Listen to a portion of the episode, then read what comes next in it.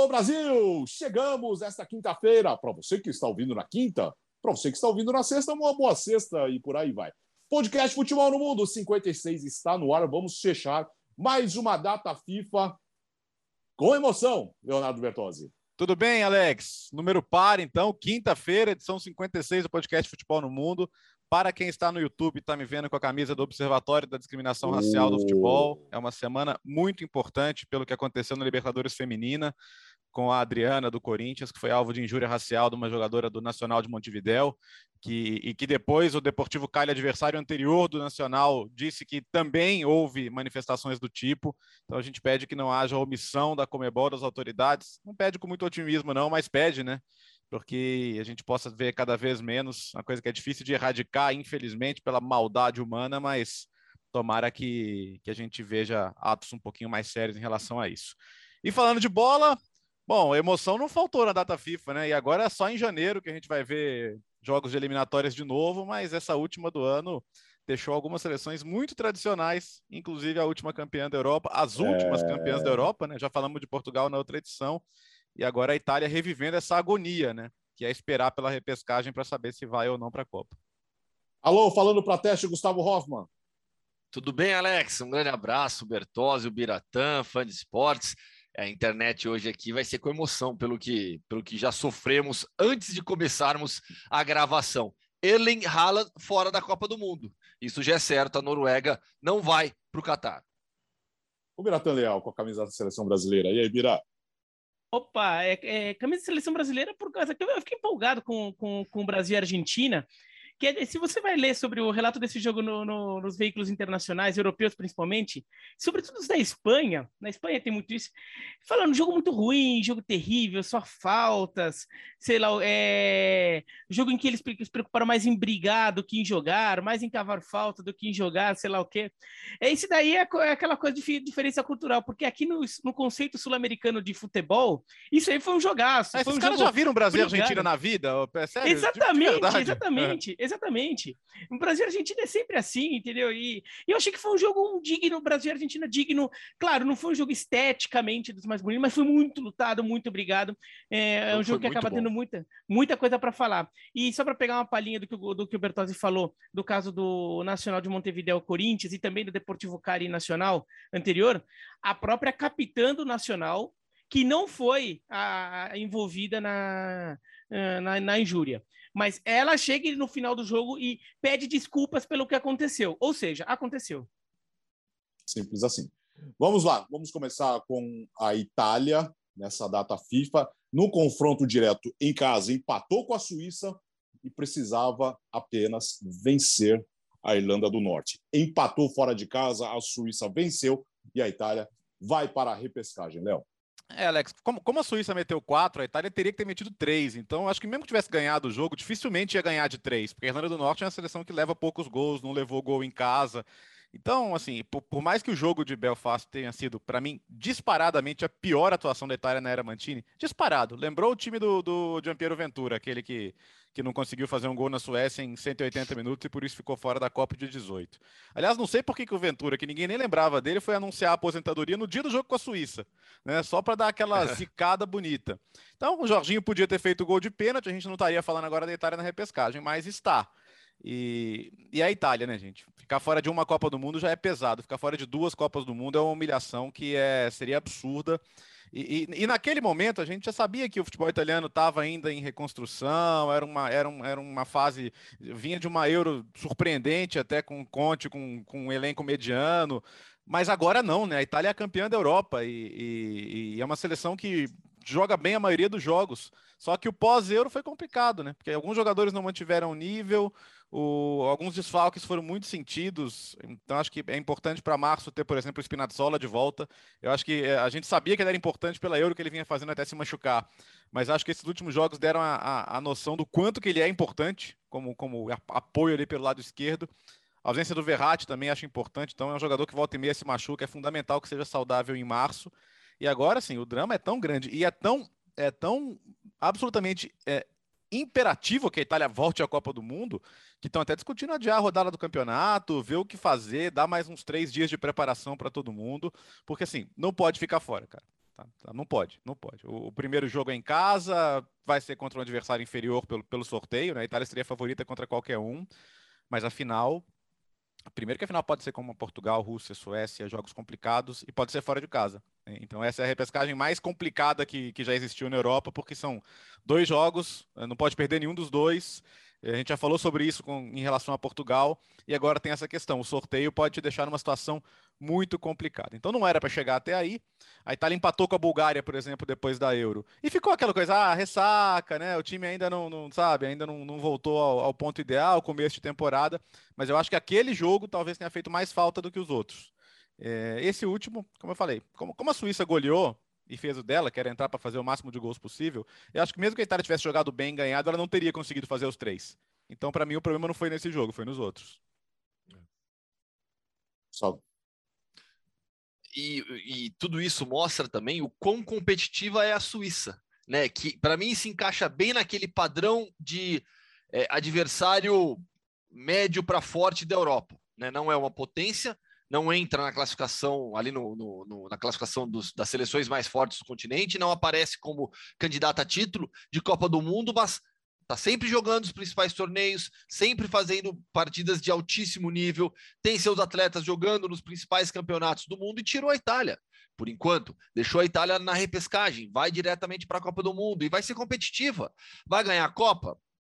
Olha, dá para falar que com certeza não sabe? Copa do Mundo, como diria Galvão Bueno, é diferente, amigo. Então, assim, mas é competitiva, vai jogar de igual para igual com qualquer time, ganha, é, tem boas atuações e no final das contas se tornou, a Itália se tornou a grande surpresa negativa dessa, dessas eliminatórias, porque Há quanto tempo a gente vem aqui falando, o Bertozzi, com toda a propriedade, houve, houve episódios especiais aqui do podcast mesmo, com o Jean Ode, falando da recuperação do futebol italiano, de como a Série A nesses últimos anos é, tem, tem brigado para, em termos técnicos, sabe, com Premier League de, de, de nível de competição. É, o, o, nosso, nosso companheiro, eterno companheiro, Rafael Oliveira, o Rafa vem batendo nessa tecla já há duas temporadas do nível técnico altíssimo da Série A seleção italiana com título, voltando a jogar bem. Parecia que, que tudo estava caminhando para a normalidade. Qual a normalidade? Itália sempre forte em qualquer cenário do futebol, qualquer cenário de clube ou seleção. E, e, era isso que a gente vinha é, é, observando nesses últimos tempos. Então, realmente, foram tropeços que deixaram a seleção numa situação agora bem difícil. Bem difícil. Bertozzi explica melhor do que qualquer outro a questão dos regulamentos, mas, bom, pode pegar Portugal, pode pegar Suécia, são, é, e um jogo só agora, além da semifinal, que é uma partida única também. Eu não gosto, sinceramente, desse formato de repescagem. Gostava mais do anterior, mas é, é esse novo formato existe por conta da, da, da Nations League para valorizar o outro torneio criado pela UEFA, que foi uma sacada sensacional, deu muito certo para, os, para, para o futebol europeu.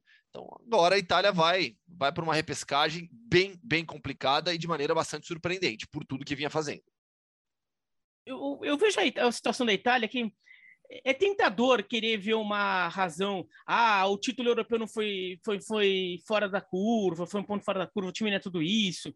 Ou então falar que, ah, não, houve problemas táticos e sei lá o quê.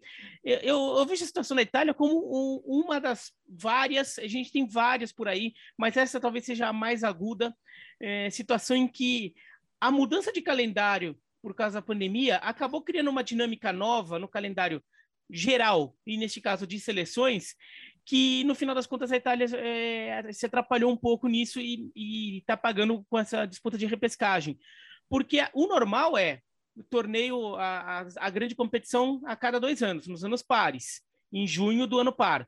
O que acontece logo depois de uma grande competição? O, o campeão, normal, você não é campeão de uma Eurocopa ou de uma Copa do Mundo só porque, nossa, aconteceu, ganhei. Não você, você é, se entrega demais naquele torneio. Se entrega é, fisicamente, mentalmente, taticamente. É, to, toda a sua programação é feita para, naquele torneio, estar tá desempenhando ao máximo. E para você ganhar, você se esgota. Você se esgota. É normal ter o que a gente chama de ressaca. Ressaca não é porque você ficou comemorando muito e esqueceu de jogar bola depois. Não, joguei muito. Ah, ganhei a Eurocopa, agora que se dane o resto. Não quero nem saber. Ganhei a Copa do Mundo, não quero nem saber. Não é isso.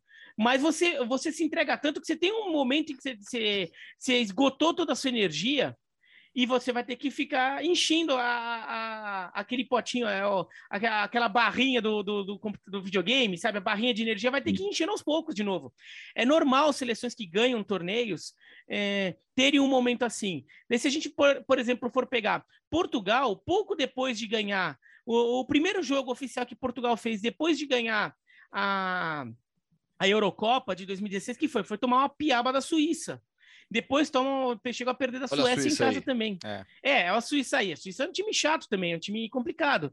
A França, pouco depois de ser campeã do mundo em, em 2018, a França se enroscou com a Turquia nas eliminatórias para a Eurocopa, lembra? Sim. Ela chega a uhum. empatar em casa, perde fora, fica atrás no confronto direto, que no caso da eliminatórias para a Euro é o primeiro critério, depois ela passou, mas ela tem esse momento. É. A Alemanha mesmo, depois de ganhar a Copa de 2014, tomou uma piaba da Argentina no, no primeiro jogo, né? O primeiro jogo logo depois, depois da Alemanha, depois de, da final contra a Argentina, foi contra a Argentina e tomou uma piaba de quatro em casa.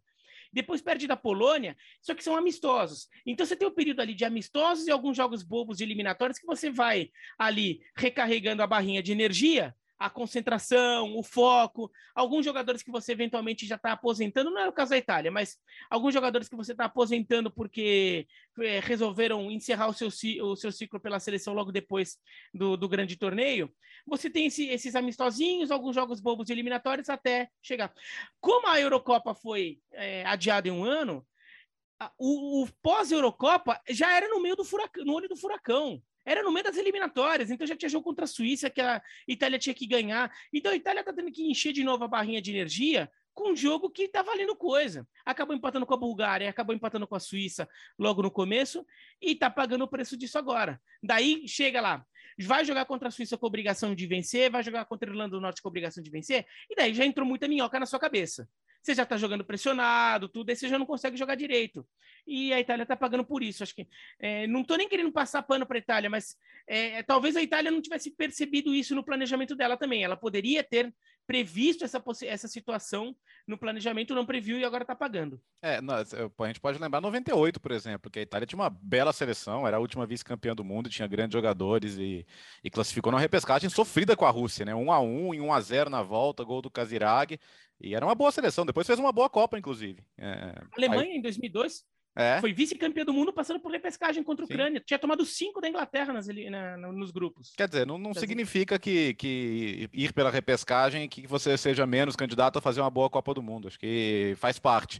Mas a questão é que assim, o, o, o, peso, de, o peso do, de, daquele jogo da Suécia, ele, ele você e, e o problema é que antigamente assim a repescagem era, a eliminatória acabava em outubro, a repescagem era em novembro. Então não dava nem tempo de pensar muito. Aqui são quatro, o Biratã falou em minhoca na cabeça e é bem isso, né? São quatro, cinco meses de minhoca na cabeça, pensando, cara, não é possível que vai ficar fora de duas Copas seguidas a Itália, quatro vezes campeã mundial, atual campeã da Europa. E lembrando que, assim, da, da, lista de times que estão na repescagem, a Itália é claramente a favorita. Sim, não, em qualquer chave que, é. que a Itália. Tudo bem que, que o Itália e Portugal vai, ser, vai, ser, vai ser complicado o Itália e Portugal, mas todo mundo vai ver a Itália como favorita. Sim, eu acho que é, que é isso. Agora é, é a semifinal é, não dá para perder e a final vai, o sorteio vai ter que ajudar, claro, mas a Itália tem condição de ganhar de qualquer um. Mas é puxado. E acho que assim, é, é claro que a gente gosta das surpresas, mas a gente gosta de ver os grandes jogadores na Copa também, né? Então eu estou esperando que não dê Itália e Portugal, porque a gente possa ter aí uma última Copa do Cristiano Ronaldo, que a gente possa ver a Itália de volta à Copa do Mundo. Mas agora tá nas bolinhas, né? É, é, eu, não, eu, eu, não fiz a conta, não, qual que é a probabilidade de cada confronto ali, mas é, existe a chance sim dos dois ficarem na mesma chave, né? Então você tem cinco adversários possíveis, Biratã, 20% de chance de cada um, é isso? É, é 20%. Tá bom, então é mais ou menos isso. É, bom, pode, no grupo. Você pai da ah. Escócia, né? é, não seria, cabeça de chave. Não seria ruim, é. Não seria ruim. Nem um pouco. Escócia, Escócia Macedônia e, e País de Gales, a, a chave, pronto. Não, País de Gales não, País de Gales também é cabeça de chave. Não, então, aí é... daria. Ah, tá certo, é isso. É, tá bom. É, então é Escócia, Áustria, é... Áustria, pronto. É. Aí, Itália, Itália, Macedônia, Escócia e, e, e Áustria, tá bom, tá boa a chave. Não faz assim com a Macedônia então. do Norte. Né? No grupo da França, classificada, eh, nós tivemos a Ucrânia passando. Na última rodada, a Finlândia chegou em segundo, mas perdeu para a França, como era esperado, e a Ucrânia passou pela Bósnia. A Ucrânia vai para a repescagem, Gustavo. Pois é, a Ucrânia que perdeu o Andriy Shevchenko depois da Euro, fez uma boa Euro, era um bom trabalho do Shevchenko, surpreendeu a todos com a decisão de, de, de sair da seleção. Alexander Petrakov, que era o técnico das seleções menores, né, assumiu interinamente e vai ficar para fechar esse ciclo e tentar classificar a Ucrânia para a Copa do Mundo. O, o que é, é, é bizarro, né, que a Ucrânia vai para a repescagem com duas vitórias só, né, e, e o resto empate. Né? Muitos empates e duas únicas vitórias nas três últimas rodadas, mas contra os adversários diretos. Né? Ganhou da, da Finlândia e ganhou da Bósnia. Na prática, foi um grupo de um desnível técnico grande. Né? A gente acabou de ressaltar aqui toda a força da Suíça. A Bósnia já não tem um grande time como teve em 2014 na Copa do Mundo. A Finlândia também, apesar da Euro, não é uma grande seleção. Então, o nível técnico dessa chave, que sempre teve a França como maior força, ficou um pouco abaixo, né? O desnível ficou muito grande. E aí a Ucrânia ficou nesse bolo. A Ucrânia é uma equipe que hoje, diferentemente até de, de alguns anos, tem atletas jogando fora do país e conseguindo algum destaque. O Malinovski na Atalanta, você tem o Yaremchuk no Benfica, o Yarmolenko no West você tem o Zinchenko, jogador do City, que na seleção acontece algo similar com o Alfonso Davis no Canadá, que a gente vai falar daqui a pouco, né? No, no, no, no City, o Zinchenko faz a lateral esquerda. Na seleção, ele joga no meio campo. Ele, ele não é lateral de origem, né? No City, que o Guardiola o colocou por ali, mas na seleção ele é um dos meio campistas. Então, além de toda a base do Shakhtar e do Dinamo Kiev, que são os dois principais clubes do país. Então, a Ucrânia tá, para mim, não é uma seleção do mesmo nível técnico da Suíça. Para falar de maneira bem objetiva. Né? A Suíça é um time mais forte do que a Ucrânia, que passou por essa troca de técnico, tem alguns bons jogadores, mas se deu bem também por conta dessa, dessa desigualdade técnica no grupo contra dois adversários que, que não tem duas seleções tão fortes assim, a Bósnia e a Finlândia e o Cazaquistão, no final das contas, ficou na lanterna. E a Ucrânia não ganhou do Cazaquistão. Muito boa. A Ucrânia. Muito, muito, louco, né, o Biratão? A Ucrânia conseguiu empatar as duas com a França e empatar as duas com o Cazaquistão, velho. A Ucrânia, todos As duas jogos, partes né, da, é. do grupo. Todos os, jogos, todos os jogos da Ucrânia em casa terminaram 1 a 1 Todos. Todos foram 1 a 1 é, é, é, impressionante a Ucrânia. Agora, essa vitória contra a Finlândia que foi o jogo que, que marcou a diferença. Era um jogo para a Finlândia se manter ali na frente. Acho que a Finlândia, em alguns momentos, até mostrou um futebol melhor, mas a Finlândia perdeu as duas da França e perdeu esse confronto direto. Aí ferrou. É, e é, e é, louco isso, né? Porque os Simples dois, assim, né? Não, não, mas é isso, porque a é, mas, mas ó, a Ucrânia, a Ucrânia fez os dois pontos, fez dois pontos com a França e ficou um ponto na frente da é. Finlândia, né? Então, acabou sendo isso a fazer a diferença. A Ucrânia que deu esses pontos aí praticamente de graça para o Cazaquistão. Um dos jogos da Ucrânia com o Cazaquistão, ela fez o gol do 2 a 1 nos acréscimos e tomou 2 a 1, o 2 a 2 ainda nos acréscimos. Mas não, não, não boto muita fé para repescagem não, viu? Jogando fora também de casa, não, não. não, não seria uma, uma grande candidata. Lembrando que ah, isso talvez mexa as chances do adversário da Itália, agora que eu lembrei, porque a Ucrânia não pode pegar a Rússia, então já é já Tem, aquele é. percentual não é exatamente 20%. Diminui, tá? porque, é. Tem um entrave político. Porque a, porque, a, porque a Rússia tem uma possibilidade a menos aí. Ah, não, se bem que é, é para final, não é para semifinal, é pra final. então não muda nada. É, é para final, tô, é. Tô ficando é, doido é, e, muda, e, muda, e, mu, e, muda a situação de Itália para Ucrânia e não é. de Itália para para a Rússia. Isso, isso, isso. É, porque aí a, a, no, na chave que a Rússia cair, a Ucrânia não pode cair. A Ucrânia, por exemplo, tem três chaves, A, B e C. Se a Rússia estiver na A, a Ucrânia já não pode cair nessa chave. A Ucrânia tem que cair em outra, porque eles não podem se cruzar. Vão ser evitados na semifinal, mas já o cruzamento da final também vai ser evitado. Aliás, é bem louco isso, né? Porque no final das contas eles só podem se enfrentar no mata-mata de Copa do Mundo, mas eu imagino que ia ser esse mata-mata de Copa do Mundo entre Rússia Nossa e Ucrânia. Nossa Senhora. O dinheiro Copa. E até, e até para é. explicar, Sim. né? Por, por, que, que isso acontece? Isso acontece porque há, ainda no leste da Ucrânia, apesar de não haver mídia em cima disso, né, pouquíssimo a gente vê ou lê é, fatos sobre a guerra que acontece no leste da Ucrânia, mas o conflito permanece. Né? O Shakhtar Donetsk não voltou para sua cidade, segue atuando fora. É, a Donbass Arena, o estádio, continua abandonado. Donetsk segue na, na região do conflito, conflito que tem conflito que tem ideais separatistas. Você parou né? de falar Shakhtar Donbass... Donetsk? Ah, eu posso falar. Shakhtar Donetsk, a cidade é Donetsk. Né? É, essa região de Donbass é uma região de maioria russa. Lá se fala russo, não se fala ucraniano. Eles se veem mais identificados com a Rússia do que com a Ucrânia. E a Ucrânia, desde desde, desde, desde o início desse conflito, é, alega interferência da Rússia na região. Então, por conta dessa, desse conflito político e da, da, da, do conflito prático que existe no leste da Ucrânia, que equipes da Rússia e da Ucrânia não se enfrentam em Champions League, Europa League, etc., e as seleções também não. E, e tem notícia de que nesses últimos dias o, o exército russo começou a movimentar tropas lá para perto. É, Eles fazem isso constantemente, né? É. Até, então, até como, como estratégia de ameaça, né? Vamos para a África agora com dois destaques. Primeiro, a, a vitória de Camarões diante da Costa do Marfim, tirando a Costa do Marfim, né, Léo? É um confronto prematuro, né? Calhou de na época do, do ranking, a Costa do Marfim tá, tá num ranking mais baixo e as duas tinham ficado fora da última Copa do Mundo, então para os elefantes aí, né, de, de Kessier, de Haller, que faz uma brilhante Champions League com a Ajax, de, de PP, enfim, de outros bons jogadores. É, é, um, é uma ausência, acho que é a ausência mais sentida nesse nesse mata-mata de 10 seleções. Agora, seria uma ou outra, né? Camarões também tem, tem bons jogadores hoje em times importantes da Europa e, de qualquer maneira, alguém ia ficar de fora. Camarões ganhou apertado, vai para a fase de, de playoffs e, atenção, é, está fora dos cabeças de chave. Então, Camarões, Egito, Gana são seleções que podem enfrentar aí um Senegal, um Marrocos, uma Argélia, Tunísia, Nigéria. A Nigéria está até meio em crise. O Gustavo estava passando lá mais cedo lá no grupo que o técnico Granot Hor está tá ameaçado, passou no sufoco com Cabo Verde. Aliás, Cabo Verde, de novo, fazendo uma boa eliminatória, né? Cabo Verde, uma hora vai beliscar uma coisa mais importante aí, mas acho que vale destacar a, a, a, boa participação de Cabo Verde, mas a Nigéria acabou passando. Só que esse, esse é o sorteio. A gente fala do, sorteio, da, da, da, do, da repescagem europeia, e aqui não é nem repescagem, né? então a seleção africana ela não tem chance de escapar de um, de um, de um confronto eliminatório para ir para a Copa do Mundo. Ela vai ter que jogar esse confronto. Não importa, ela pode fazer uma campanha de seis jogos, seis vitórias, 50 gols e ela pode empatar dois jogos e ficar fora. Então pode acontecer. Então eu acho que a gente fala muito da eliminatória europeia que é traiçoeira, mas a africana, cara, você joga é a vida, difícil demais. mas ela, é. ela define tudo em dois jogos. Então você pode ter grandes cruzamentos. O Liverpool tá pensando, você pode ter um Salah contra Mané, né? Você pode ter Senegal contra Egito, imagina, imagina os dois, um, um dos dois vai ficar fora da Copa, puxado. Mas, daí, daí, eles é. brigam e racham o elenco. Racha o elenco, aí já pensou. Que nem, que nem tipo... o Matheus o Mateus Cunha depois ficaram trocando insulto é. no, no Brasil Argentina.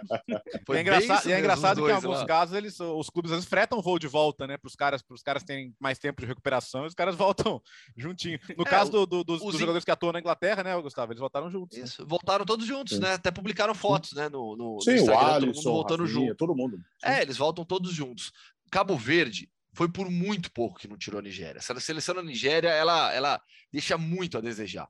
O, o último jogo foi um a um. Cabo Verde, nos últimos minutos, ali nos acréscimos, teve chance para fazer o gol da vitória que, que o colocaria na, na fase seguinte. É uma seleção nigeriana bastante decepcionante. Camarões.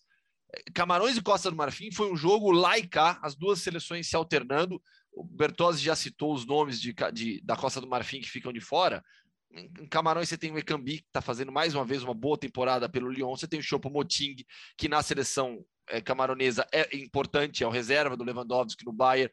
Inclusive, ele não pôde jogar contra Malawi no 4 a 0 na penúltima rodada, porque ele teve contato com o Niklas Zul, e que, que pegou Covid e aí afastou vários jogadores do elenco da Alemanha e tal. E o Chopomoting não pôde viajar por conta disso, porque ele teve contato, e inclusive o Chopomoting não está vacinado né, surgiu a notícia, é uma pena porque é, a gente falou aqui já sobre o Kimmich, né, os jogadores dão exemplo para a sociedade também. Surgiu a notícia nessa semana dos outros jogadores do Bayern que não estão vacinados, porque na Baviera, não quero fugir muito do assunto, mas na Baviera tem uma lei agora que proíbe que não vacinados fiquem em ambientes fechados, hotel, restaurante. Então, Kimmich, Gnabry, Musiala e Choupo-Moting, eles não vão poder ficar junto com o time em alguns locais. Por exemplo, o Choupo-Moting chegou para o jogo decisivo, começou no banco, titular na seleção camaronesa segue sendo o Abubacar, que, que é, é, é, em atividade é o maior artilheiro e o jogador com mais partidas também pela seleção camaronesa, que segue adiante, mas também não é, não é nenhuma grande. A verdade é, eu falava com o Biratã, né, Bira, um, faz pouco tempo o nível de jogo das eliminatórias africanas, para mim, tá não, não é alto. Não é alto. Eu vejo os jogos da CONCACAF, por exemplo, com mais qualidade. Os jogos de México, Canadá, Estados Unidos. Para mim, as partidas da CONCACAF, tirando a Europa e a América do Sul, que são, são ainda os melhores níveis, né? os jogos da CONCACAF, para mim, do que eu, tudo que eu vi acima das partidas eliminatórias da, da África. É, até porque Aí... acho que. Não, fala, Alex. Não, diga, diga, diga. Não, eu ia falar que o, a África tem umas questões ali que. Bom, primeiro que é a eliminatória mais equilibrada que tem. Em quantidade de times que, que, que tem capacidade de brigar pela vaga, porque a gente tem 10 ali, se qualquer um classificar tá ok, é normal, mas os que caíram fora, que poderiam que teriam condições de brigar. Zâmbia nem classificou, Zâmbia ficou em terceira no seu grupo agora, e Zâmbia foi campeão africano não faz tanto tempo. Uhum. Agora, o, o, futebol africano não está com alguma seleção. Acho que Senegal e Marrocos, talvez Argélia, cheguem um pouco perto disso. Mas nenhuma seleção que tem uma geração tão forte quanto teve Costa do Marfim e Gana no, no final da década de 2000, ou a Nigéria nos anos 90, aquela um grupo que você vê assim é, são 11 jogadores, mas pelo menos uns 7, 8 jogando em grandes clubes da Europa. Você não tem muito isso no futebol africano de hoje. E, e, e o nível de trabalho não está legal também. Acho que os Estados Unidos, como o, o Gustavo falou, Estados Unidos, Canadá e México, por exemplo, os três da América do Norte, estão com um nível melhor neste momento. Agora, essa eliminatória fica completamente. É, caótica ali com, com esse mata-mata, que também tem a ver com uma mudança de regulamento para agradar mais federações, né? Porque antes são cinco vagas. A, a, eram campeões de cada grupo que iam direto para a Copa. Então, você é. montava grupos de quatro ou grupos de cinco para classificar um de cada grupo. Ok. Era muito cruel. Você botava, às vezes, no mesmo grupo, sei lá, Egito e Nigéria. Vai só para pegar um exemplo aleatório que eu inventei agora. Tudo bem, só que você está num grupo. Então, Egito e Nigéria estão num grupo em que eles não só têm os confrontos diretos, mas jogos com outros times ali para resolver a vida. Não é só um mata-mata ali. Só que com isso, com cinco grupos de quatro ou cinco grupos de cinco, você tem entre 16 e 20 vagas. Só 16 a 20 seleções tinham jogos de grupos. Todas as outras já morreram em fases eliminatórias preliminares ali. Agora não. Agora eles fizeram 10 grupos de quatro, são 40 seleções jogando grupos contra eh, já mais perto da Copa. Então se agradou mais federações e daí é. mudou é. o regulamento ó, por Biratã, causa disso que pra, a gente vê esse mata-mata. Para 18 teve Nigéria, Zâmbia, Camarões e Argélia, né?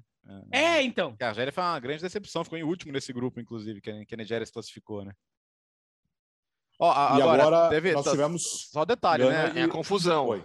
É, é não, a, a, África do Sul está reclamando muito desse confronto, Alex, uhum. porque o primeiro, o pênalti foi bem sem vergonha mesmo, assim, é, Nossa, é, no, é injustificável o pênalti que o André Ayew fez o gol da vitória, injustificável. Agora, a África do Sul está protestando, só que todo mundo sabe que erro de arbitragem não anula jogo, né? Senão, a quantidade de jogo anulado aí por, por, por pênalti mal marcado ia ser toda semana um. Só que eles estão falando que ah, teve padrão de aposta errado, logística foi, foi sacana, teve interferências externas. Só que nada disso parece estar provado, né? Parece a África do Sul só desesperada, porque a gente falou aqui em outra edição do podcast, era uma, uma campanha bem acima da média recente da África do Sul, que é uma seleção que, que sediou, o país que sediou a Copa do Mundo, mas desde então não teve grandes resultados. Mas eu, eu entendo quando seja frustrante, mas acho que não vai dar. Diferente do caso de Benin. São com... graves as acusações, é. né, Bertozzi? É, então. São é. graves. São a, graves a ponto de, de, de... Ou, ou, você ter a prova ou você não tem, né, cara? Isso, porque acusar de interferência externa, de pressão por conta de aposta, de um resultado já planejado pela, pela arbitragem com, com o mandante, as acusações são muito graves e Gana rebateu já de maneira forte. É, vamos, no final das contas, é capaz que não, que, que, que não dê em nada, né? Mas as acusações são muito graves da África do Sul. E o pênalti realmente é. A não ser que, a não ser que haja uma daquelas que surja uma daquelas câmeras, igual do Júnior Baiano na Copa, que mostra algo que ninguém viu, porque por tudo que a gente viu na, na transmissão, é um pênalti muito absurdo. Aqui, diga, da... diga, Beira. Não, eu, eu tenho o lance da República Democrática do Congo, né, que fez quatro, substitu... fez quatro paradas de substituição no segundo tempo no, no jogo contra Benin e ganhou o jogo e estão contestando os pontos da, da África do Sul nesse jogo, porque da República do da África do Sul, da República Democrática do Congo, porque isso poderia mudar a classificação do grupo. O professor Hector Cooper, hein? É, veterano já, imagina aí. E, e, assim, acho que a reclamação tá certa, cara. Você não, não pode fazer claro. alteração, mas vai fazer o quê? Acho que se, se a FIFA der razão ao Benin e botar o Benin na fase decisiva, vai ter razão. A, a, a revolta da África do Sul aí é porque em 17 teve um lance de um jogo contra o Senegal, né, que foi repetido. Tinha sido 2x1 para a África do Sul, mas o juiz deu um daqueles pênaltis absurdos, que a bola bateu na no, no joelho, na coxa do Koulibaly, eu acho que ele deu pênalti. Só que aí depois descobriram que ele estava comprado. Né, por apostadores. Então, aí viram caso Edilson, por exemplo, né? O, o, jogo foi repetido. Mas aí você tinha algo concreto. Ele comprovadamente estava comprado. Então, se você descobre que o capta jogo está comprado, acho que ninguém vai discutir que o jogo tem que ser repetido ou refeito, enfim. Só que não é o caso. Então, mas é uma pena. Mas vamos ver, a África do Sul, espero que continue assim. E vamos esperar o sorteio. O sorteio não tem data ainda, né? E, e para as seleções africanas tem uma outra questão, que é a Copa Africana em janeiro. Então, pode, pode vir uma crise, pode vir uma troca de técnico em cima da hora. Na África, isso acontece muito, muito. A gente está falando do caso da Nigéria. E assim, meio-dia e pouco agora, a demissão do Gernot Horst só não foi confirmada, porque a Nigéria não quer pagar a multa dele. Eles estão tentando pressioná-lo a se demitir para não ter que pagar a multa. A lá Barcelona, né? Sim, é. é meio, uhum. coisa meio Ronald Koeman, assim. Então pode acontecer. E, e, o Horst é o técnico mais longevo na África, né? Ele está desde 2016 no é. cargo, se eu não me engano.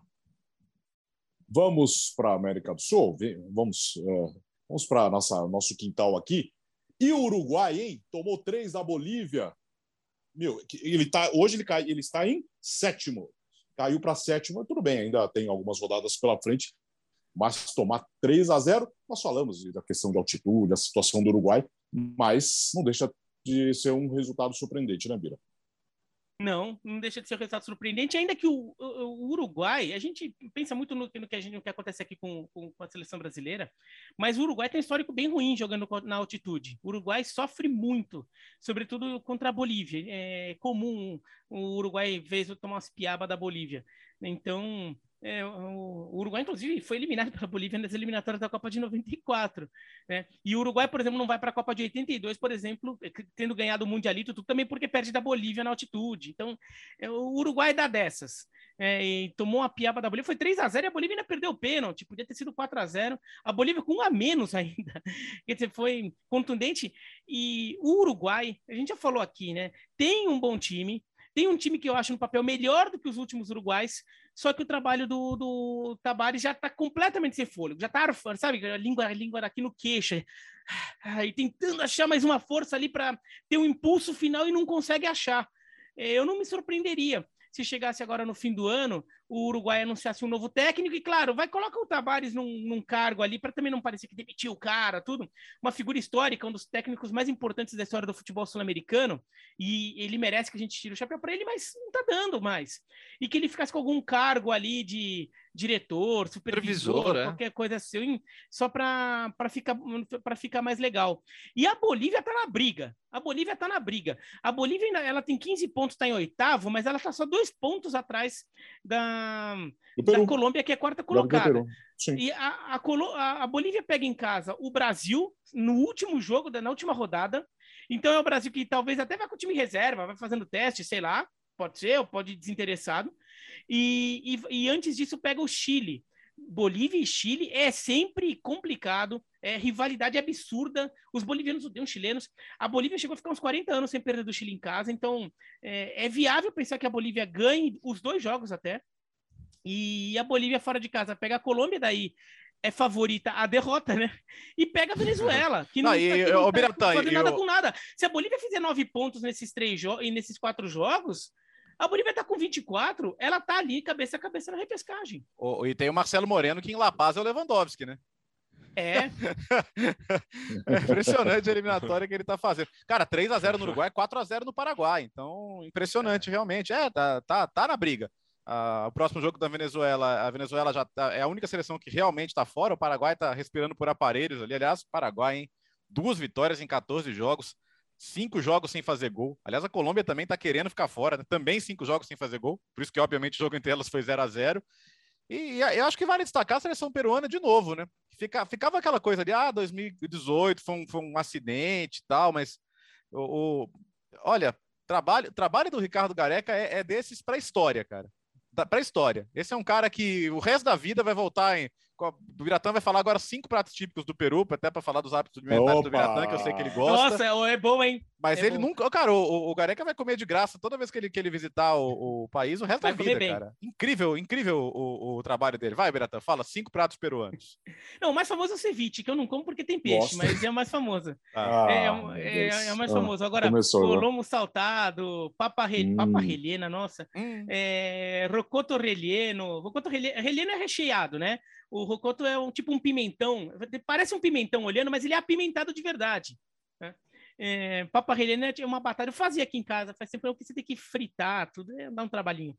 É, Faltou um. Lomo saltado. Arepa? A arepa é mais Venezuela. Ah, Venezuela, tá. Colômbia. É, Venezuela. Não, falei besteira. Comi faz pouco tempo em uma feira aqui do lado de casa. Tinha uma barraquinha. Nossa. Então, o próximo de uma encontro- senhora venezuelana, uma temos que delícia, marcar. Temos que marcar aqui no Sabor Ah. Latino, aqui perto de casa, que é, É, no sabor latino, comer É. ceviche. bom pra caramba. Nossa, o Bira- eu, ceviche é Bira, bom demais, outra hein? coisa. E o ceviche lá, É. o ceviche lá, meu, eu, eu- quando eu fui cobrir Brasil e Peru em Lima, eu comi ceviche lá, comi o do sabor latino, olha, pau a pau, igualzinho, meu. Bom pra caramba. Aliás, ô Biratã, nossa, a gente foge demais do tema. Você viu que que ah, foi você que tweetou até, mas ah, mas eu, eu vi no, no- na linha do tempo ali do, do Twitter do Fernando Calas também, que a, melhor, é, a me- eleita a melhor pizzaria de Madrid é uma brasileira. Eu, eu vi no dele, daí eu tuitei a depois que eu vi no dele. A melhor pizzaria de Madrid é uma pizzaria, a pizzaria São Paulo, que, que faz pizza no estilo de São Paulo. Nada mal, hein? Um cevichezinho agora para. Hum. Mas você viu aonde nós estávamos mesmo? Quem estava falando era o Bira que estava falando, né? Para fechar o assunto. Não, e eu falei que a. Bolívia, tá, eu falei que a Bolívia tá na briga e o Bertozzi começou a falar do Peru. Ah, tá na briga. É, Tá tá. todo mundo na briga. Até o, o Com exceção da Equador. Venezuela. Ó, e, e É. aí, aí eu não sei, quero, quero até saber o que vocês acham. O Equa- o Equador tá, vai muito bem em casa, só que quando pega Brasil e Argentina em casa, será que é Brasil e melhor ou pior que pegue os dois ainda? Porque é, tem altitude também, que é puxado, né? E já estão Mas pelo, classificados. pelo nível, De repente podem fazer pelo nível de jogo do. Equador, dá para dá para roubar ponto fora de casa, dá para pontuar fora de casa. O time tá jogando bem, consistentemente jogando bem. Não, não, não, não é, não é que o Equador veio bem, não é igual o Chile que se recuperou nas últimas rodadas. Não, o Equador vem de maneira muito regular desde o início. Né? O Ah, e tal- trabalho e tal- tal- e então- talvez o Equador e a Argentina da última rodada seja o mesmo caso do Bolívia e Brasil, que é altitude, não- nem leva alguns caras, né? Já tá classificado. Não, Não, e o. Não, fala, fala, desculpa. não pode falar, ô, Beratan. Não, eu ia falar só que eu fico interrompendo todo mundo, pô, assim. O, o Equador pega o Paraguai fora de casa, então a gente sabe que perder não vai perder, vai pelo menos empate em Se o 0 a 0 Paraguai é, fizer né? um gol, pelo menos. Então, pelo Vai menos ser 0 a 0 garante- é. O Equador já tem 23 pontos. Com 24 pontos, você já está realmente tem uma chance realista de estar no mínimo na repescagem. Só com um ponto. E então dá para pensar. E o, e o Equador, a gente pensa muito, ah, só ganha na altitude. E o Equador tem outro jogo contra o Peru, também tem uma rivalidade forte ali. Mas o Equador fora de casa ganhou da Bolívia, que é sempre chata, e ganhou do Chile fora de casa. Então, é um time que tem jogado fora de casa também. Contra o Brasil foi aquele sufoco. O Brasil ganhou de 2 a 0 com gol no final. Então, o Equador é um time que tem sabido jogar fora de casa. Né? Contra a Argentina foi 1 a 0 lento da Argentina em cima do Equador. Então, é, é factível pensar que o Equador faz ponto fora de casa também. Vamos falar um pouco de Brasil e Argentina, 0 a 0 Gustavo. Para mim foi um grande jogo. Sigo, sigo a linha de raciocínio do Biratã ali no início do podcast. Para mim foi uma partida de alto nível, um excelente teste para a seleção brasileira e a confirmação de que o Vinícius Júnior não pode ser do time. Vinícius Júnior, é, é, a, a não convocação do Vinícius Júnior foi um dos maiores absurdos do Tite como treinador da seleção brasileira. Algo para mim sinceramente inexplicável. Opção puramente técnica da comissão técnica da seleção brasileira optaram por deixar o Vinícius fora. A lesão do Roberto Firmino corrigiu isso. E aí o, o Vinícius entra no intervalo do jogo contra a Colômbia e é titular contra a Argentina e joga bem. Ah, perdeu um gol. Perdeu, perdeu aquele gol, teve uma boa chance no segundo tempo também, mas não dá para sair do time. Meu. O nível de, de, de, de confiança do Vinícius hoje, meu, poucos jogadores têm um contra um dele fortíssimo. A lambreta, ele toma uma linda caneta do, do, do Di Maria e dá uma lambreta espetacular para cima do Molina. Pra, em muitos momentos, o Brasil parecia o Real Madrid, jogando no sentido de bola longa para o Vinícius. Recupera a bola longa para o Vinícius. Para quê? Para ter campo para jogar.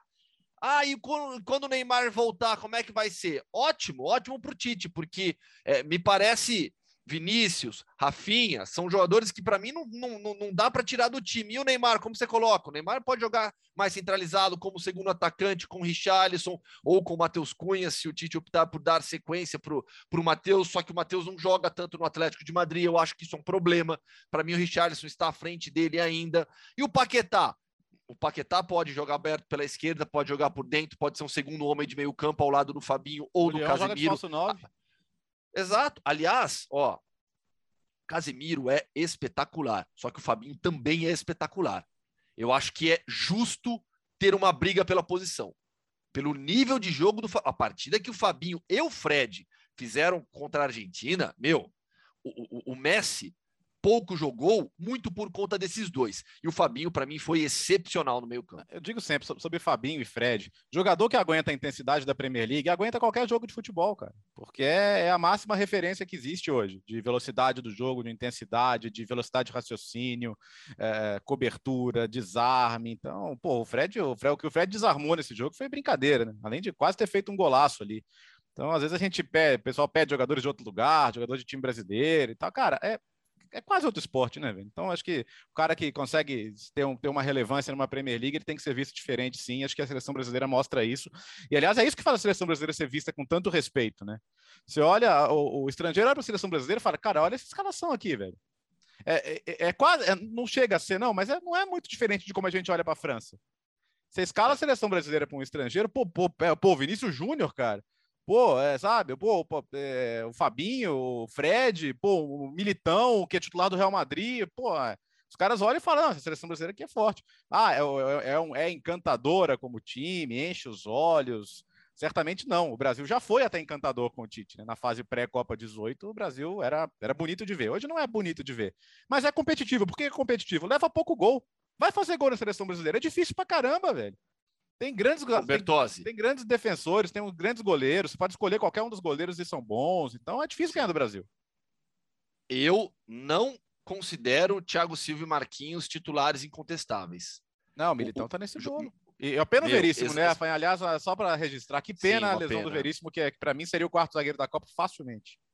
É uma pena, mas ó, Militão e Marquinhos é de um nível tão alto, tão alto, dois zagueiros é, fortes pelo alto, ágeis, bom passe, tem velocidade. Eu, eu gosto demais da zaga Militão e Marquinhos. E o... Diga, Bira, vamos fechar o assunto. É, e o, o que eu achei interessante é que eu, eu acho que o Brasil melhorou seu nível de jogo. Não é só aquele time que está jogando, jogando para ganhar de 1 a 0 2 a 0 meio ali clínico, como vinha sendo nas eliminatórias. O jogo contra o Uruguai foi um jogo muito bom da seleção brasileira. O jogo contra a Colômbia Achei dentro do universo de jogo brigado, um jogo lutado, o Brasil foi muito bem, sobretudo na forma como ele se modifica no segundo tempo para dominar o jogo e acabar ganhando a partida. E o jogo contra a Argentina foi um jogo que o Brasil esteve à altura do jogo. E a Argentina ficou mais com a bola no pé, mas o Brasil levou mais perigo que a Argentina. A Argentina não teve lances muito perigosos é, de gol. Tudo chute de fora da área. A Argentina não conseguiu entrar na, na área brasileira. O Brasil, Malhamar mandou uma bola na trave e o Vinícius Júnior perdeu um gol na cara do gol que escolheu mal o, o que, que ele tinha que fazer naquela hora. E o curioso, se a gente for montar a seleção brasileira com jogadores que têm mais status no futebol mundial, o, o Firmino tem que estar nessa seleção o Gabriel Jesus tem que estar nessa seleção. E o Tite ficou tentando montar, fazer a seleção jogar com esses caras por, por muito tempo. Eles são ótimos jogadores, mas o time entrou naquela estagnação. E eu acho que a entrada do Vinícius Júnior, do Rafinha, do Anthony, deram uma oxigenada nesse time. Uhum. Até do Paquetá, que entrou um pouquinho antes, começou a ganhar a chance um pouquinho antes disso.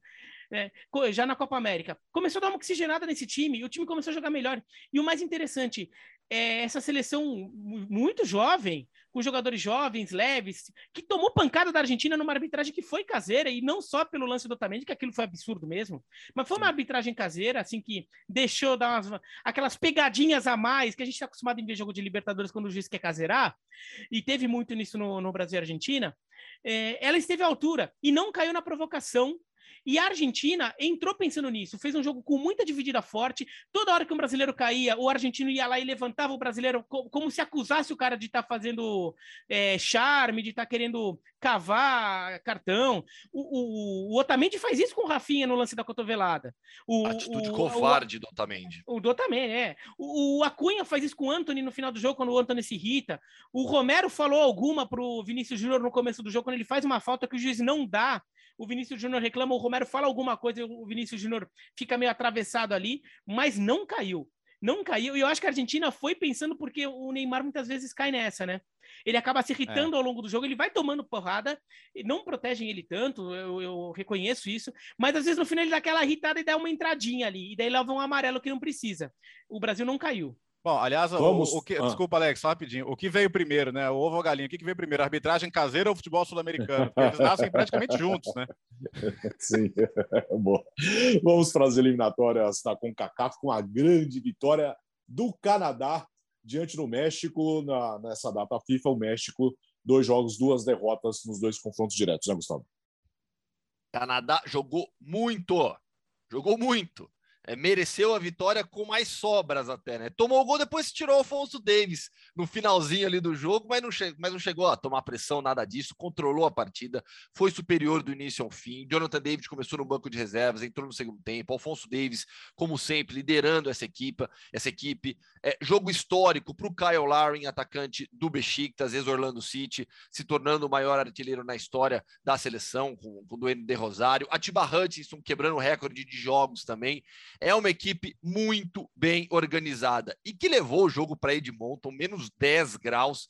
Uma neve tinha tomado conta de todo o gramado antes da partida, as imagens sensacionais aí para o jogo. Conseguiram tirar a neve do gramado, mas ficaram aquelas montanhas ali do lado. Do... Tanto é que no lance do segundo gol, ah, não lembro agora se é do segundo ou do primeiro gol, os jogadores do, do Canadá pulam ali na, no, nas montanhas de neve do lado do gramado. Foi um jogaço, jogasse realmente o Canadá superior ao México e liderando as eliminatórias da CONCACAF, invicto depois de oito rodadas.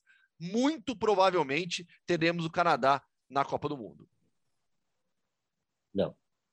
É, e, e assim, é, é, é, legal destacar que o, que o Canadá hoje é, é um time que joga bem, joga, joga um futebol convincente, não é porque é, eu me lembro de ver alguns vídeos do Alfonso Davis, e o pessoal falava, ah, mas é o Alfonso Davis com dor nas costas de tanto carregar o time. Claro que ele é o protagonista não. do time, mas é. não é só isso, né? Então o Kyle Larry foi o grande nome desse jogo. O Jonathan David começou no banco, porque a ideia era reforçar um pouquinho mais o meio de campo ali para ser combativo contra o México. E tem o, e, e tem o Stephen Eustáquio também, que é um jogador que, que poderia ter escolhido, por exemplo, Portugal, né? E, e escolheu o Canadá. A gente falou isso aqui em outras ocasiões. Isso vai fazer com que muitos canadenses uh, uh, que poderiam representar outros países, e o Canadá tem uma imigração muito forte, muito forte. O Canadá ele, ele é um país muito aberto à imigração e o Davis é, é propriamente um, um, exemplo disso. Então, assim, por exemplo, vamos lembrar do Hargreaves. O Hargreaves poderia ter jogado pelo Canadá, que até jogou a Copa do Mundo de 2006 pela Inglaterra e fez uma bela Copa, inclusive. Por que, que ele não, não contemplou jogar pelo Canadá? Ele falou, cara, eu vou atrasar minha carreira aqui, né? Eu vou ficar lá, vou viajar, vou atravessar o oceano para tomar porrada e voltar.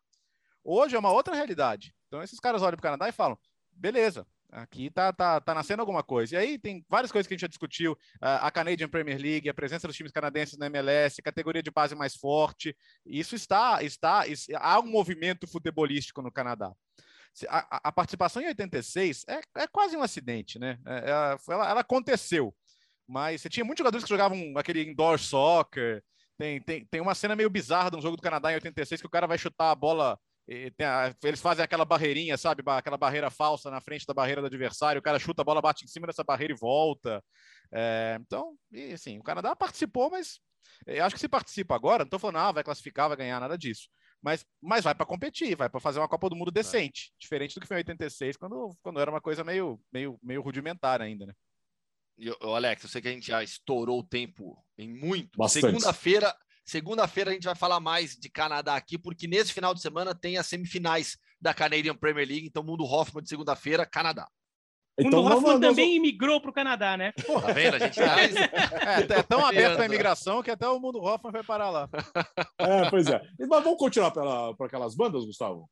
Vamos, né?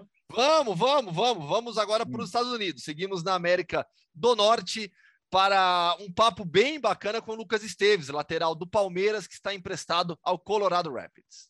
Vamos ouvir então, Léo. Bora! Então hoje tem Mundo Hoffman entrevista. Fã de esportes, na semana passada falamos aqui no podcast, fizemos uma prévia dos playoffs da Major League Soccer. Agora vamos conversar com alguém que vai jogar os playoffs da Major League Soccer, Lucas Esteves, lateral esquerdo do Colorado Rapids. Lucas, tudo bem contigo? Muito frio aí? Fala, tudo bem, graças a Deus. Ah, tá muito frio. O bom é que eu já tô me acostumando. É, pois é. Tá, um, tá muito frio. Essa semana agora vai fazer muito, muito frio. Todo dia, antes de sair aqui, eu olho a temperatura no clima para ver como que, que vai estar tá para se eu sair agasalhado ou sair de bermuda. É, bermuda agora deve estar tá, deve tá um pouco raro aí na região de Denver, né? não, né? Não, o pior é que às vezes eu encontro assim, algumas pessoas na rua de bermuda aí, eu pergunto pro brasileiro aqui que me ajuda muito aqui, ele fala, meu, aqui eles não sentem frio, eles já estão acostumados. Eu falei, eles estão loucos, não tem condições uma coisa dessa. Desde agosto, você é jogador do Colorado Rapids, emprestado pelo Palmeiras. Colorado, que ficou na primeira posição da Conferência Oeste, vai jogar na segunda rodada dos playoffs com quem passar no confronto entre Portland Timbers e Minnesota United. Queria as suas primeiras impressões de Major League Soccer nesses primeiros meses de Estados Unidos. Cara, a MLS é um campeonato muito, mas muito disputado. É, eu achava que era um pouco mais tranquilo do Brasil, mas não, não é. É muito disputado. E eu, uma coisa que eu vi aqui que eles se entregam muito pelos playoffs. Os playoffs para eles aqui é como se fosse uma Libertadores para nós aí brasileiro, uma reta final de Campeonato Brasileiro. E tendo essa experiência, essa oportunidade de poder disputar os playoffs para mim está sendo muito importante, muito incrível. Inclusive estou me preparando a cada dia para chegar bem porque temos três jogos e em três jogos podemos entrar para a história do clube, que o antigo, acho que antigo título, se eu não me engano, foi em 2011 que ganhou. Os outros chegaram a disputar, mas não conquistou. Então temos três jogos para podermos entrar para a história.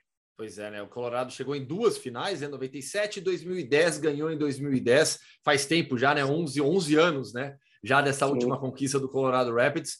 Tem muita pressão dentro do clube, agora com a primeira posição na Conferência Oeste. É, como que é a pressão interna com vocês? Uh, assim, em questão de cobrança, assim, torcida, não. Tá. Mas ali, entre nós, tem muita cobrança. Às vezes, no treino, um jogador erra um passe e a gente já... Todos procuram ajudar o cara da melhor forma para que se prepare o máximo use cada dia de treino dessas semanas que estamos tendo para estar 100% bem focado para que nesse jogo que praticamente seria a semifinal dos playoffs estarmos bem e bem tanto fisicamente, tecnicamente, mentalmente para que podemos avançar mais ainda na competição. Lucas, quando você fala que é, é, um campeonato muito disputado, e aí citou o Campeonato Brasileiro também, o futebol jogado aqui. É, te surpreendeu na parte técnica, na parte física? Queria que você entrasse em mais detalhes nessa, nessa surpresa que você teve com o nível da MLS. Eu acho que em questão da parte física, porque aqui você encontra jogadores de muitos países, por exemplo, você encontra mexicano, é, chileno, é, argentino, e você sabe que esses jogadores sul-americanos têm a, a, característica de ser muito competitivos. Então, e americanos também, mas tecnicamente não me surpreendeu tanto.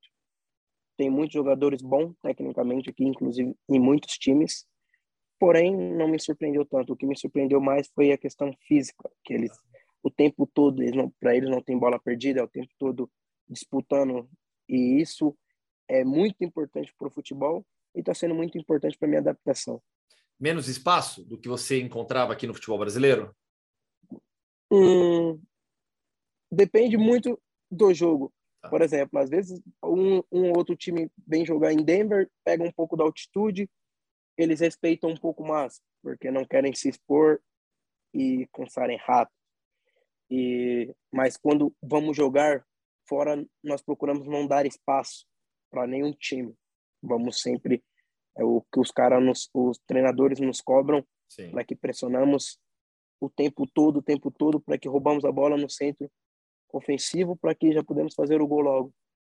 Então, isso surpreende um pouco. Tá. É, o Colorado Rapids foi o primeiro na Conferência Oeste, o New England Revolution o primeiro no leste e o melhor no geral. O Seattle Sounders tem sido o bicho-papão da Major League Soccer nos últimos anos, ficou em segundo na conferência.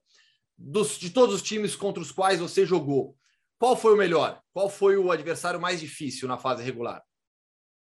Ah, se fosse para mim escolher assim um, um time assim que eu vi assim que são que são muito bons. Sim, esse Minnesota eu achei tá. bom, porém ganhamos no segundo tempo porque mas um, um, time assim que teve um jogo bom mesmo foi o New England, inclusive nós perdemos de 1 a 0.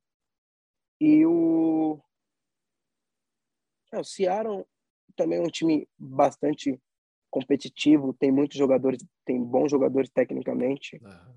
também. Esse Portland também que está disputando com o Minnesota também é muito bom fisicamente. Eles são um time é, muito, mas muito competitivo. Eles, para eles não tem bola perdida e eles defendem a todo tempo, são muito bons também. E o Kansas, que está na, na outra disputa, se não me engano, contra. Hum, nem deu um branco agora contra quem eles vão jogar, mas também são muito bons. E você então, assim, se... mas se, ah, diga, se fosse para mim colocar assim em primeiro lugar assim um time assim que eu enfrentei aqui foi o New England. Tá. É, que foi o melhor time no geral mesmo. Você Sim. citou agora há pouco, né, os estrangeiros. A sua equipe mesmo tem muitos estrangeiros, né? Eu fico imaginando o vestiário, né? É uma torre de Babel no vestiário do Colorado. Nossa, sim, sim. Eu, eu, eu quando cheguei, eu, eu olhava assim, eu falei, é americano? Aí, não, um é da Eslováquia, um é sérvio, aí, um, aí tem chileno, é, colombiano, argentino, uruguaio. Eu falei, meu, aí tem um senegalês, um que é do país de Gana. Eu falei, meu Deus do céu. Eu, eu, eu, eu perguntava, às vezes eu via todos falando inglês bem, eu falei, meu, é, é americano? Não, isso aí não é americano, é servo. O outro é mexicano. Eu falei, caramba, só nós aqui, você não tem outros brasileiros? Mas em questão, assim, em geral, é um, um elenco muito bom. Tá. É, tem muitos jovens e é muito bom ali, tipo, a, a adaptação. Então, foi muito importante para mim, justamente por isso, porque tem um elenco muito bom, jogadores que procuram sempre um, um ajudar o outro e estão sendo muito importantes. E aí o André Chiniachik, jogador brasileiro já radicado nos Estados Unidos, né? Ele se formou no college, aí certamente te ajudou demais, né? Sim, não, ele praticamente ele aqui está sendo como um irmão para mim. Ele me ajuda muito em tudo, não só no campo, Sim. inclusive fora do campo, apesar que eu tenho um tradutor aqui que faz, muito, faz muitas coisas comigo que me ajuda bastante, mas ele, o André, foi um essencial, tanto dentro do clube para minha adaptação, quanto fora, então está sendo muito importante para mim. Passando de novo para o Fã de Esportes, como ficaram os playoffs da MLS. O New England Revolution entrou de bye na segunda rodada, pega o vencedor de New York City e Atlanta United. Depois, isso na Conferência Leste, Nashville pega o Orlando City e o Philadelphia Union encara o New York Red Bulls. No Oeste, o Colorado ficou com bye e entra na segunda rodada, pega o vencedor de Portland Timbers e Minnesota United. E aí, ainda na Conferência Oeste, o Sporting Kansas City joga contra o Vancouver Whitecaps e o Seattle Sounders recebe o Real Salt Lake. Você citou a ajuda que o André te dá fora de campo. Você conseguiu nesses meses, né? São praticamente quase seis meses, né? de Estados Unidos, de Denver, aproveitar um pouquinho da vida fora do campo nos Estados Unidos? Ah, eu vou te falar que eu consegui aproveitar só no calor, enquanto eu cheguei no calor. Porque no frio eu não saio de casa para nada. Aqui eles têm uma cultura, eles curtem, curtem ir nas montanhas. Eu falo, não vou, eu não passo frio de jeito nenhum. Muito frio. Aqui esses dias fizeram muito frio. Quando faz um solzinho ou outro, eu falo, vamos almoçar, vamos conhecer algum restaurante e tal, mas de sair no frio, assim, de jeito nenhum. Eu fico dentro de casa, ligo o ar-condicionado quente e fico tranquilo. São muito as, frio. São as Rock Mountains, né, que são bem famosas nos Estados Unidos. É uma região muito turística pro americano, né? O americano isso, faz muito isso. turismo aí na região de Denver. E o Colorado, Lucas, é, é, é um time que pertence ao grupo Chronic Sports Entertainment, que é o dono também do Denver Nuggets na NBA, é, do LA Rams, Los Angeles Rams na NFL, do Arsenal na Premier League, do Colorado Avalanche na NHL. E essa região de Denver, a cidade, tem o Colorado Avalanche, como eu acabei de citar, os Nuggets, que são um time muito tradicional de basquete também. Você curte sim. outros esportes? Você conseguiu ir a algum outro jogo já? Sim, sim, foi, sim. Eu fui no jogo de basquete, gostei muito. E no de rock também, também gostei muito. Era. Futebol americano ainda não, não tive a oportunidade de ir, porque não, não bateu os horários, mas eu tenho muita vontade de conhecer, sim. Porém, os outros dois que eu citei foi muito importante para mim, uma experiência boa e eu espero ir mais vezes. É, a arena, né? Como fica no, no, no jogo do Denver Nuggets, no jo nos jogos Nossa, também do. É, é diferente, né? É. Aí eles cantam o tempo todo e às vezes acontece um lance que você vê a torcida, tipo assim, você vendo o basquete, você vê pela televisão, você já vê, pô, é incrível. Você vendo ali de perto, cara, é sensacional. Conhecer os jogadores ainda não, né? Não, ainda não. Acredito que mais para frente possa conhecer. E seu contrato de empréstimo vai até quando? Uh, até julho do ano que vem, do próximo tá. ano. Tem, tem, tem um bom tempo pela frente ainda. Te perguntei sobre a vida fora de campo, você falou sobre a adaptação dentro do campo e a estrutura do clube, porque você sai do Palmeiras, é, que tem uma das melhores estruturas do futebol brasileiro, vai jogar na Major League Soccer, Colorado Rapids. Como é a estrutura pela sua própria experiência aqui de Palmeiras? Ah, se eu falar que a estrutura aqui é igual a do Palmeiras, eu estarei mentindo. Não é. Do Palmeiras é estrutura de outro mundo. Sim. Do Palmeiras é a estrutura uh, 100% incrível. Não tenho o que reclamar. Aqui, a estrutura é boa, muito boa, mas não no nível de Palmeiras. Tá. Porém, é uma estrutura muito boa. E não tenho o que reclamar aqui também, porque acho que quem faz o ambiente são os profissionais que Sim. trabalham e os atletas que dão ouvidos a esses profissionais. Então, como eu te falei, é um elenco muito bom, tanto em questão dos atletas, quanto em questão de comissão, de qualquer parte do staff. Então, tudo perfeito. E o seu técnico, Robin Fraser, ele te dá muita liberdade para atacar, né? O Colorado joga com linha de cinco defensores, três zagueiros, te ajuda muito no ataque, né? É, sim, sim, me ajuda muito. Porque eu tenho essa característica de atacar muito e ele dá muita liberdade não só para mim como para outros jogadores para que jogamos livres sem se preocupar ali na marcação, só em atacar. Quando a gente que atacar, ele define os lances. Mas é, tá sendo muito bom é, essa liberdade. Espero aí nos playoffs dar um bom resultado. Lucas, é, a gente falou rapidinho de Palmeiras, mas você sempre foi muito talentoso, a torcida sempre é, queria te ver jogar mas no final das contas você acabou não tendo tantas oportunidades assim no time principal. É, o que é que você acha que aconteceu? Era porque tinha o Vinha à sua frente, um titular indiscutível do Palmeiras? Você acha que você merecia mais chances? Um jogador que sai da base? Como você avalia essa sua passagem inicial no Palmeiras? Você ainda pertence ao clube, está emprestado ao Colorado? A chance, eu acho que merecia assim, pelo que eu vinha fazendo nos treinamentos, é, no dia a dia. Se você perguntar para quem trabalha no clube, é, para todo mundo, todo mundo vai dizer que eu sempre trabalhei forte, nunca oscilei nenhum treinamento, sempre dei meu máximo. E em questão dos jogos, acredito que todos os jogos eu fui 100% da minha parte, eu dei o meu melhor. E quando eu errei, que teve um jogo que eu errei, eu assumi o erro diante dos meus companheiros. E mesmo assim continuei trabalhando forte porque eu sei que isso acontece na vida de qualquer jogador. A situação assim de falar assim que eles não me deram oportunidade por questão do Vinha, acho que não, lógico que o Vinha era um um puta de um lateral, um excelente lateral, inclusive um cara que me ajudou muito, uhum. me dava muitos conselhos por ele ser três anos só mais velho que eu, mas ele me dava muito conselho e eu acho que eu poderia, sim, ter mais oportunidade por isso, pelo que eu fazia no dia a dia. A questão do meu treinamento, eu sempre treinei forte, sempre chegava antes, trabalhava, sempre escutei todos. Eu acho que poderia ter, mas tranquilo, às vezes não teve oportunidade para me ter em outro lugar e quem sabe um dia eu voltar melhor e poder ter essa oportunidade. O empréstimo vai até julho do ano que vem. E o seu vínculo com o Palmeiras até quando? Uh, até o fim de 2024. Tá, contrato longo ainda. E qual é o que você tem na cabeça agora? Claro que foco total no título, brigar pelo título, levantar a taça da Major League Soccer. Depois mais alguns meses, mas olhando para frente, é, o que você espera? Continuar na MLS? Dar um salto maior? Voltar para o futebol brasileiro? Se firmar no Palmeiras? Qual é o seu objetivo? Acho que esse, o sonho de todos os jogadores é chegar à Europa. Eu, hoje, eu penso em jogar aqui, como você citou, de ser campeão aqui, conquistar o título. Inclusive, temos a CONCACAF no próximo Também, ano, claro. que podemos chegar longe. Então, hoje, assim, se for para mim pensar, tipo, amanhã eu pensaria em conquistar isso, conquistar a, chegar longe na CONCACAF, poder conquistar a CONCACAF, por que não, né? E dar um salto maior, sim, poder voltar.